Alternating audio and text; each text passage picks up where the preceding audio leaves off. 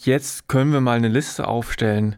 Was gehört zu einer Jenaer Schule eigentlich dazu?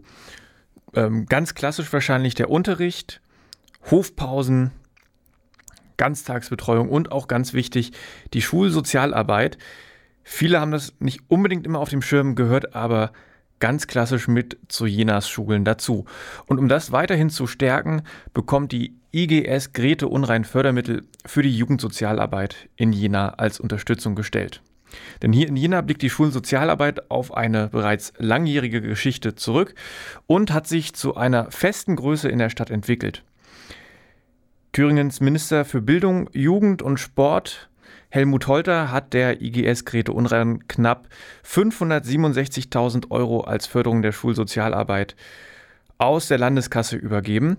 Die Schulsozialarbeit ist in der Jugendförderungsplanung festgeschrieben. Sie wird mit 24 Stellen auf 23 Standorten in Jena umgesetzt und das auf 12 Gemeinschaftsschulen und Gesamtschulen, sechs Gymnasien, drei berufsbildende Schulen und auf ein Förderzentrum sowie auf eine Grundschule.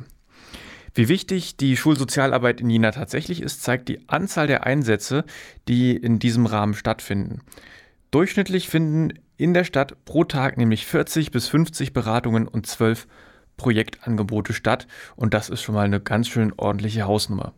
Es ist und bleibt also eine Herausforderung für die Schulsozialarbeiter, denn Schüler, Lehrer und Eltern verändern sich permanent.